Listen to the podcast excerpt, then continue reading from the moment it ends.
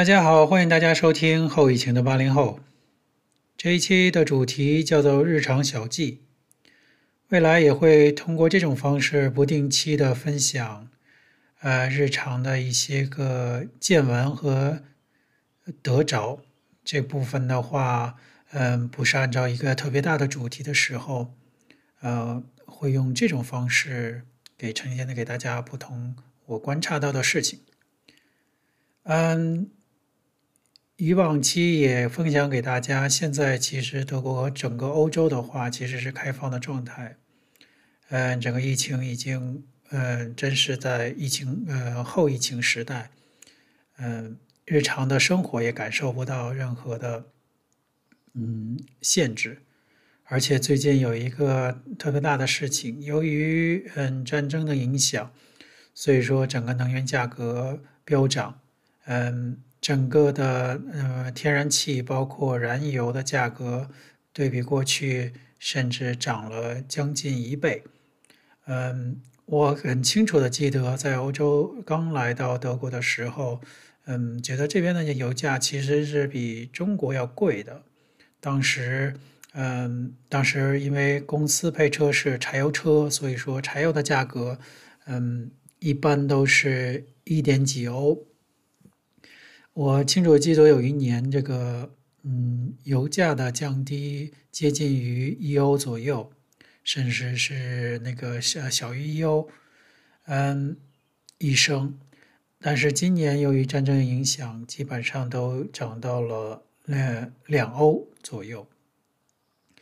嗯，由于这个能源的价格的上涨，所以说。呃，德国政府也会出台一系列的政策去补贴给普通家庭，由于这个能源上涨带来的影响。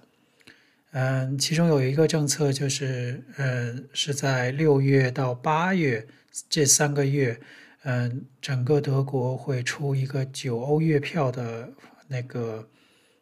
嗯、方式，然后鼓励大家通过公交出行。这个九欧月票呢，其实在德国所有大呃所有的城市都是适用的。它唯一不适用是，呃，比如是德国的高铁 ECE，或者是那个区域性的铁路，或者是 Flix 呃呃公司的铁路，呃这些私营私营的铁路和快速铁路。呃，大部分的慢车，包括城市的轨道交通，包括地铁，包括 Straßenbahn 就是轻轨。然后，呃，和巴士都可以用到这个票，所以说这个票给大家带来的，呃，很多人原本没有公交出行的时候，也很踊跃的买这个票，然后希望这在这个三个月，尤其是六到八月，是传统的德国的假期的时间，嗯，会利用这个方呃便利去出行去旅游，嗯，当。嗯，刚过的一周其实是整个九欧票的一个呃刚刚尝试的一周，可以用混乱和完全就是没有过这个压力测试的呃呃来总结。整个德国的出行的呃热情的高涨，呃让德国人也体验到了嗯、国内那个北上广的呃那个。公共交通的拥挤程度，嗯，但当然了，在德国的所有人，没有人没有吐槽过 DB，就是德国铁路，嗯，它的晚点，它的很多不靠谱的时候，嗯，值得每个人吐槽。嗯，我太太是，嗯，日常是通过这个，呃就是轻轨来，呃，通勤。嗯、过去的话，它的月票要横跨到呃那个从我家的城市到杜塞这样的一个区域的话，呃，月票的价格大概是一百一十五欧左右。但是在九欧票之后，确实呃减轻了不少负担。但是呢，呃，嗯、它的。头一周的出行的感受是非非常夸张的，嗯，常规来讲，尤其在疫情期间，甚至，嗯，我太太都说这整个就是车厢就很少的人，然后假如是嗯座椅那个十大座班的座椅，其实就是两个和两个对对面坐的那样的方式。呃，一般有一个人坐一个座呃座位的话，另外一个人甚至这个四个座位都不会坐，那是在疫情期间。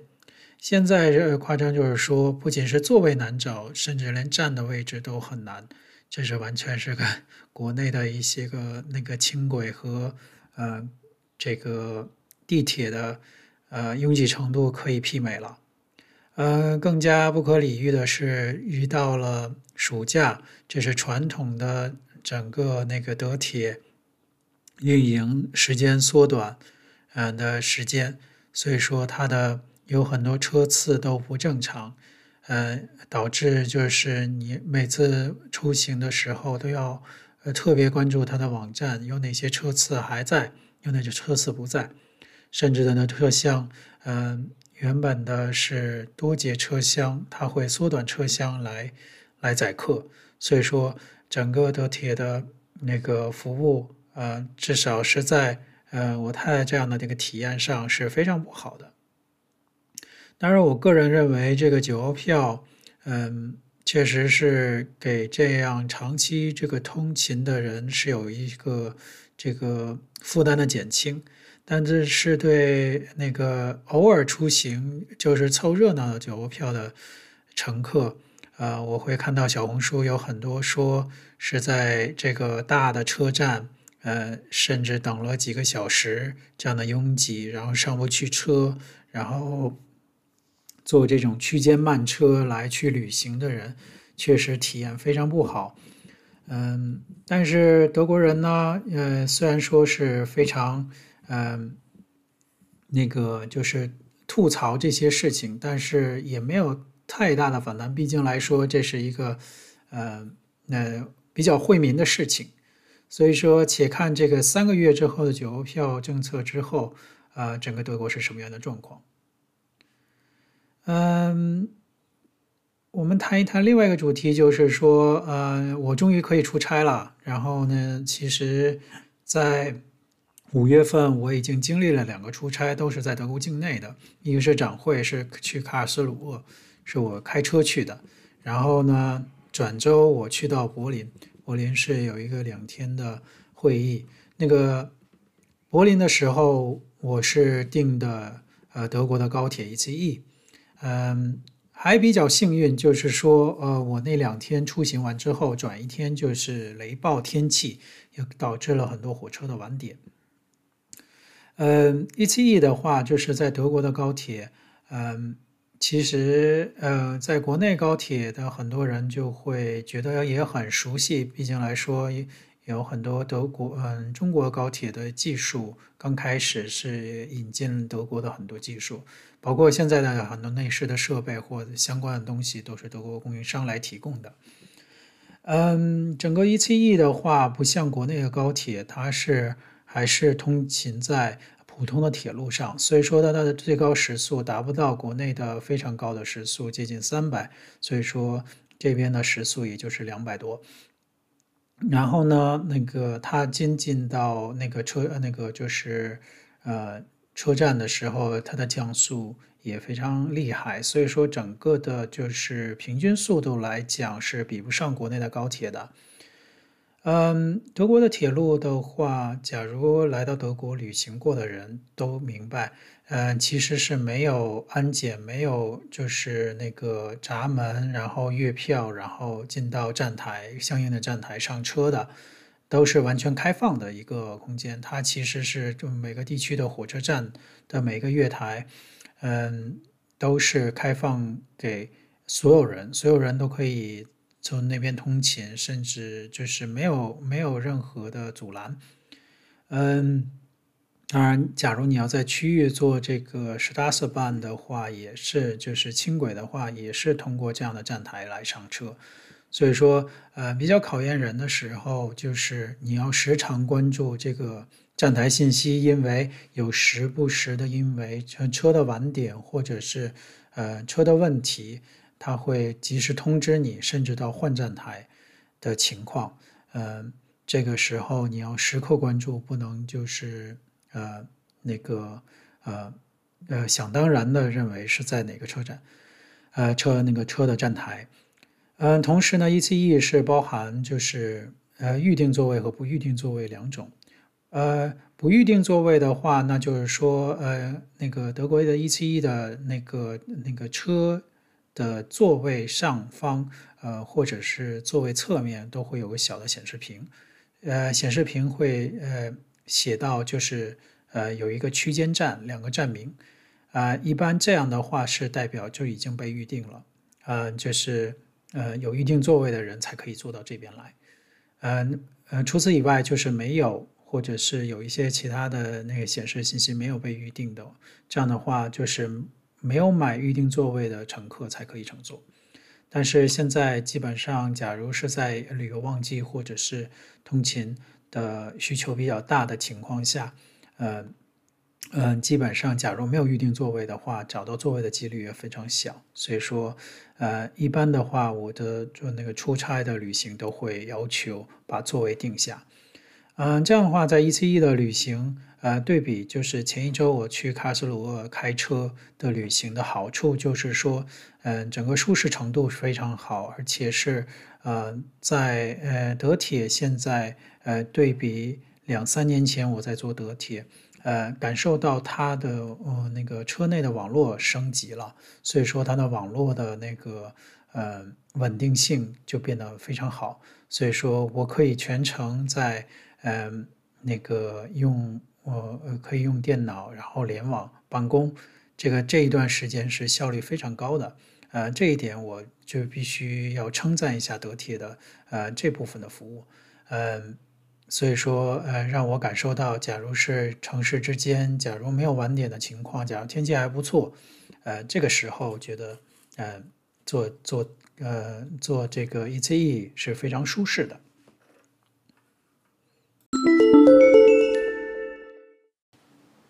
谈一谈出差之间，就是头一天，呃，头一周的出差，卡尔斯鲁厄是一个三天的展会。嗯、展会呃那一周其实呃之前的周末发生了一个小的事故，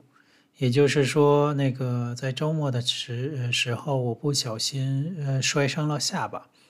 然后呃整个下巴下的那个是开放性伤口，差不多一厘米的呃长度。的伤口，然后到了医院急诊缝针，嗯，稍后会讲一个这个部分的看病的一些个经验。所以说，呃呃，那个脸部会有一些个伤疤，所以说为了掩盖这个伤疤，我就在展会的期间也是第一天，尤其是第一天是戴口罩的。但整个展会是没有人 戴口罩，只有我一个。呃，甚至我在跟客户去交流的时候，对方可能认为我是比较。惧怕这个病毒的缘故才戴口罩，然后，呃，其实是我在掩盖我这个伤口。但第二天的时候，我的擦伤其实已经变得很好，其实外观已经看不出了太多的情况下，下巴这边的那个伤口，其实他用的那个胶布是非常小，呃，而且是肉色的，所以说几几乎是看不出来的状况。嗯，我就呃把那个口罩摘下来了，嗯、所以说嗯。嗯，这边的话，大型的展会就已经是正常开放了，而且，嗯，整个的区域，嗯，整个的，嗯，德国的话，要求戴口罩的区域现在只限制于公共交通，你在巴士或者是地铁，或者是火车站站台，或者是火车上是要求戴口罩的，所以说那个。在柏林的出差那一周，就是在柏林火车站，甚至就是会要求戴 FFP2 的口罩。呃，当时呃，因为这个是完全跟北跟各个州是那个要求是不同的，所以说当时也没有准备 FFP2。嗯，在这个火车站，但是也没有人查，而且站台上确实有部分人还不戴口罩。所以说我戴一个医疗口罩的话，其实别人也没有没有特别说明什么。嗯，所以说，嗯，这个就是观察到，在整个展会或者是商务活动上的的恢复，然后在嗯，在这个第一周是展会这种呃大型的展会，然后餐厅包括酒店都是没有没有要求这样的一个呃特别呃戴口罩或者是任何的呃有一些限制，嗯。同时在嗯柏林那个会议的话，全程是在一个酒店的一个会会场，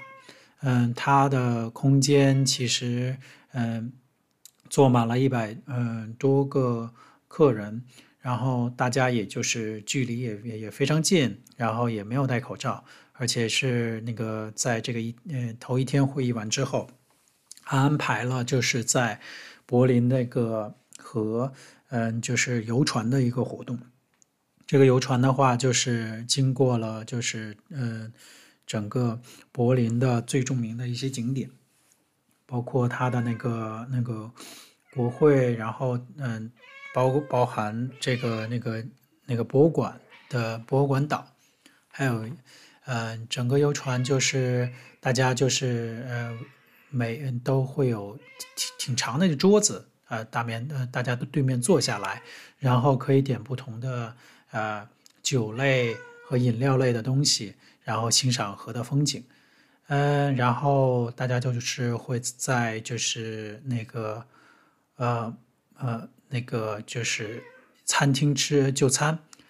这样的餐厅就餐的那个环境也非常好。餐厅位于布莱登堡门旁边侧翼的一个嗯、建筑的院内，嗯、呃，也非常呃典雅。然后所有人都是在这个这个院内，然后室外就餐，嗯，感受到就是说，嗯，整个商务活动的恢复，包括呃游客的嗯那个恢复，整个德国呃感受到这种活力，嗯，这种经济活动包括德国嗯。最大的其实也有一部分的经济来源是来自于展会，所以各大呃大大小小的展会，包括我们住在北威州首府杜塞尔多夫，也有很多展会在陆续的进行。嗯，所以说嗯，从这个嗯商务活动的恢复完之后，呃，我们会看到。整个的那个交通运输，包括呃铁路、机场，大家出行的热情的高涨，呃，然后也会看到，就是因为疫情慢慢恢复到正常，也有很多存在的问题的暴露，呃，包括我不止一次是在新闻上看到杜塞尔多夫机场由于安检的呃人力不够造成的大面积的延误，然后。呃，旅呃旅客的滞留，呃感受到，然后包括其他国家，然后英国，就是在整个呃有一些个小的假期的时候，英国人出行的呃需求的高涨，在整个机场然后滞留，然后很长时间的等待，然后所有人都都或多或少的安排出行，嗯、这也是感受到这个这个整个欧洲在恢复。嗯，但是它也是有一些个磨合呃的呃那个时间，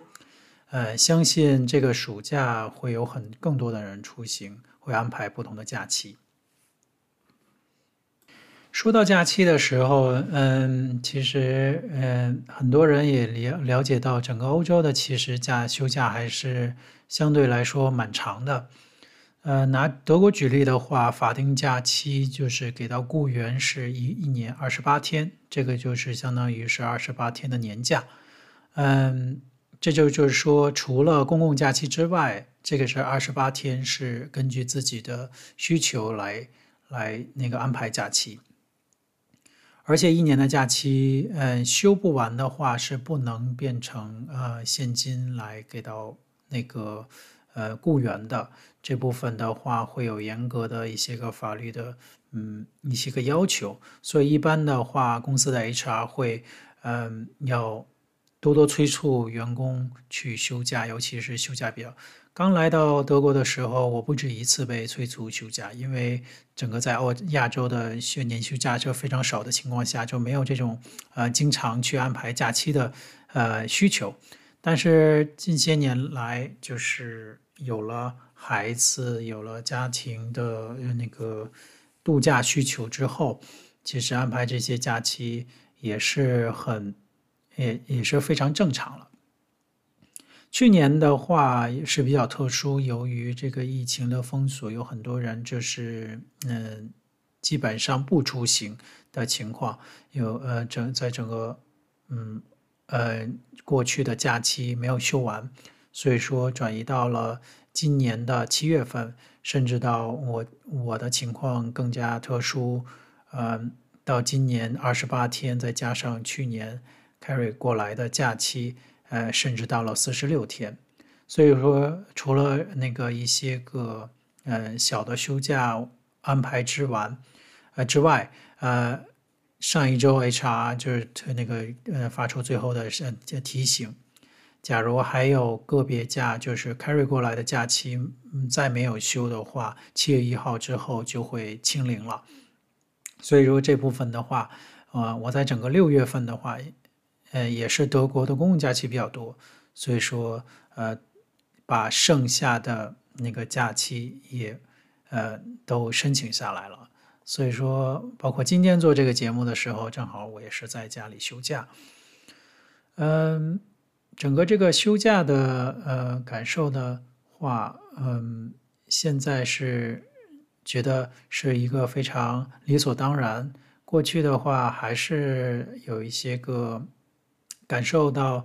啊，是不是休假太多不好？呃，但是这边的文化和这边的嗯。那个制度，然后鼓励员工要多多关注这个生活和呃工作的平衡。呃，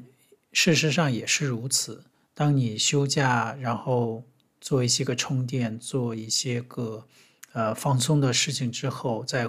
投入到工作中，你的工作效率会大大提升。嗯、这部分呃我们也是深以为然。嗯、整个的嗯。德国人的休假其实，嗯，假如是学龄儿童的话，都会受限于学龄儿童的放假的时间来休假，呃，来安排家庭的旅行。比如我们的对面的邻居其实有学龄儿童，他们有三个孩子，呃，我们很清楚的记得，一到学校放假，他们他他第一天就安排出去旅行，所以说一年大大小小的旅行会安排很多次。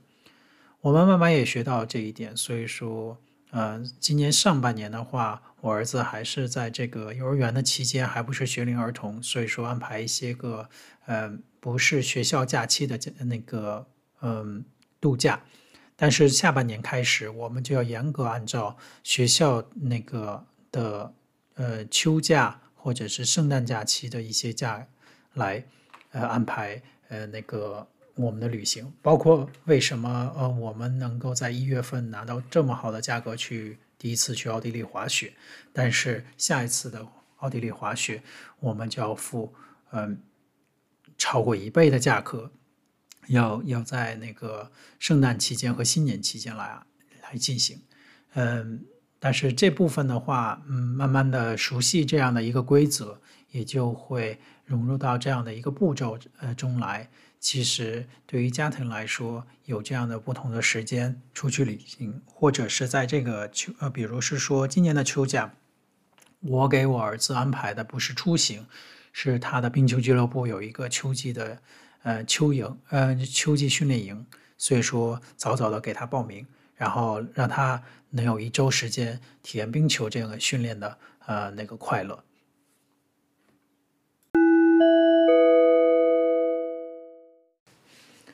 下面谈一谈有关于这边看病的一些个经历。嗯，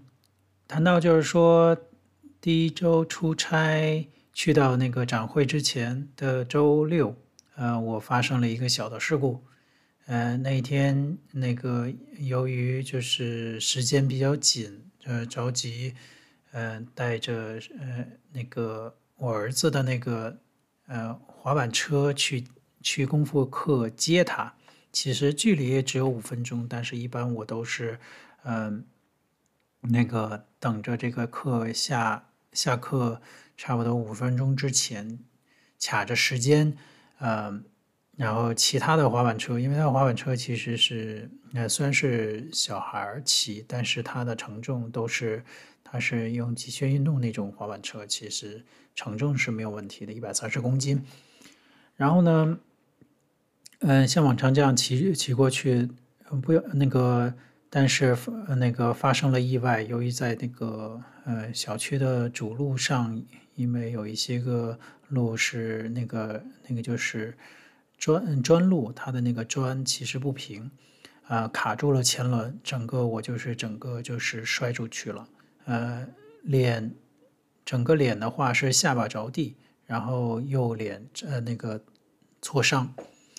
当我站起来的时候，就感受到。就是这个冲击力带来的这个脸部的，呃，那个，你这个摔伤应该是还蛮严重的。嗯，我起来之后就发现就是已经开始滴血，然后就发现这个我的下巴这部分就是知道有伤口了。呃，我就快速回家，回家看到那个就是镜子就知道了这边有开放伤，所以说做了一个。那个简单的清清洁和清洗，然后换了一个带血的衣服，因为那个时候非常着急，嗯，那个时候要接我儿子下课，也不能太长时间，所以说我在极快的速度，五分钟之后，那就是，嗯，完整了，完成了清洁，然后和那个换换完那个嗯带血的衣服，然后用那个。比较小创可贴，先把从下往上把它绷住，然后让它就是呃开放商闭合。这个时候我就完全不能走过去，或者是再再带那个滑板车过去。毕竟来说，呃，这已经有开放商，要见到别人其实还蛮呃尴尬的。其实我就开车过去了。开车过去之后还好，呃，教练和。我儿子就就就在呃那个门外等等我，然后我跟他们打招呼，然后让我儿子自己上车，然后告诉他非常抱歉，因为这个开放伤，嗯，那个爸爸不小心把这个这个脸摔伤了，嗯，这个时候的话就要去医院做处理，嗯，整个德国的话，那个其实这个医疗呃来讲，呃。说句那个，呃，实在话，其实没有那么方便，尤其是在周末，这个是周六的情况。嗯，一般的来讲，大医院只有急诊来开门。假如这个是在平时的话，其实嗯就很方便了，一般都是在家庭医生的诊所处理。一般的家庭医生诊所，假如你要是出现这种事，那个事故小事故就的话，他也会。及时会帮你治疗，嗯，但是周六的话就必须到嗯大医院的急诊。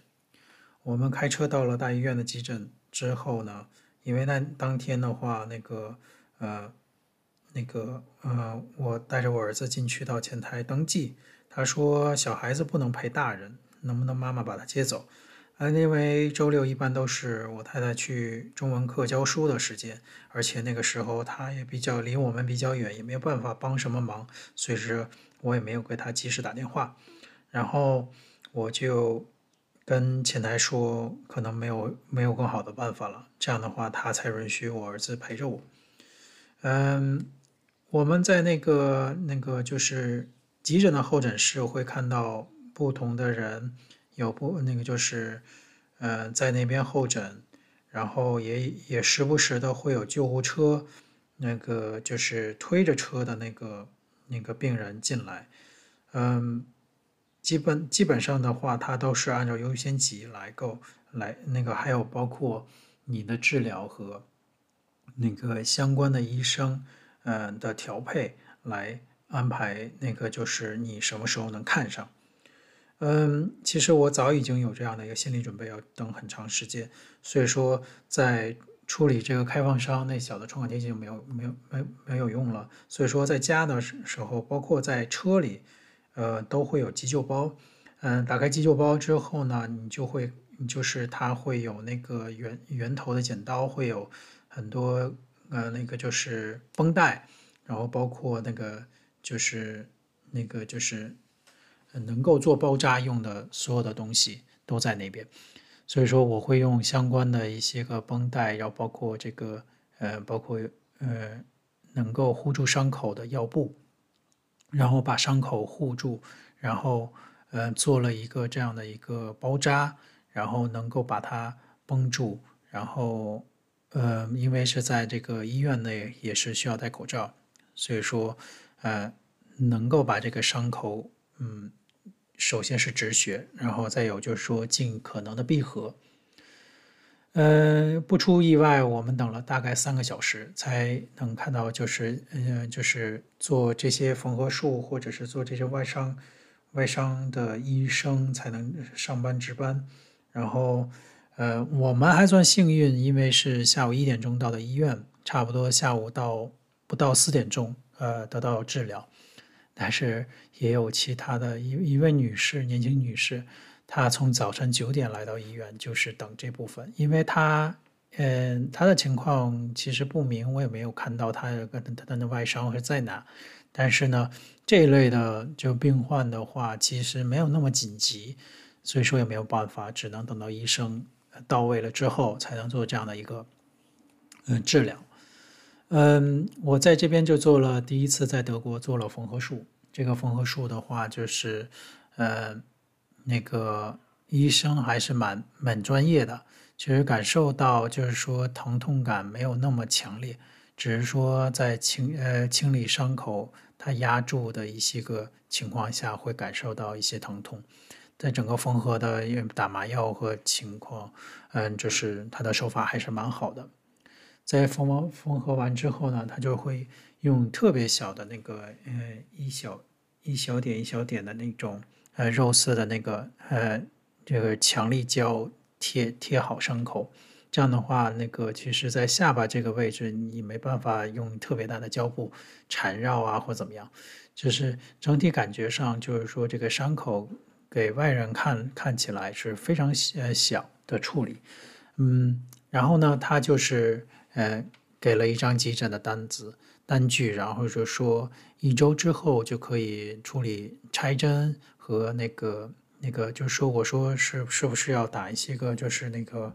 呃破伤风针疫苗？他说你这个上一次打的时间是如何？他说这件要打的话，其实急诊科也没有办法打。他就是说建议我就是周一的时候可以到家庭医生那边处理。然后我们就嗯那个嗯之后就约到了家庭医生，周一就帮我看了一下，然后就是呃直接给我打了破风破伤风针。其实我的上一针其实在嗯那去年的时候就打过，所以说他给我加强了一针。嗯，等七天之后还蛮有意思的，就是到那个家庭医生那边准备拆针，他发现这个针其实是不用拆的，因为。嗯，他也会看到那个单据上写，其实它不像是那个传统用那个就是不可溶线的话，需要拆针的线的话，那是颜色是深色的，一般是黑色的线，那样的话就是很明显，你就可以拆。但是这边的话你是看不到，它是一个类似于嗯白色嗯那个透明色和白色偏白色的线，所以这部分的话它是水溶性的线，所以说它嗯不需要就是特别的拆针。但是它呃溶解的速度会有一段时间，所以说就是等着慢慢溶解，就是它挺有意思，它的线头就在外就会慢慢的就像就是断开，都会像一个小胡子的那种状态，所以说慢慢把它剪掉。嗯，说到这个就是说德国看病，嗯，其实他会在第一时间救助这些个最危重的病人，但是他。就没有办法关注到这个小的，就是不不紧急的病的那个及时及时，所以说，嗯，还是总体来说，你要是横向对比的话，就是没有国内，就你找一个急诊，就非常快速的，你就会包扎上，会处理掉这个事情，嗯，稍显有些不便，但是呢，这个东西的话，就是看你能不能够，呃。有自己的意识，知道在第一时间要做正确的处理，如何把它止血闭合，然后做好心理准备，做好这种长期嗯，就是有一些长时间的等待，等待到这这样的治疗，这样的话能够呃能够减轻这这一部分的心理压力。毕竟来说，呃，并不能够呃如你所愿的，呃，特别短的时间就能得到治疗。这期大概就是讲了这个最近发生的一些小事，然后一些个小小的感悟。呃，希望嗯、呃、大家能够嗯、呃、听到一些个不一样的东西。然后谢谢大家的收听，再见。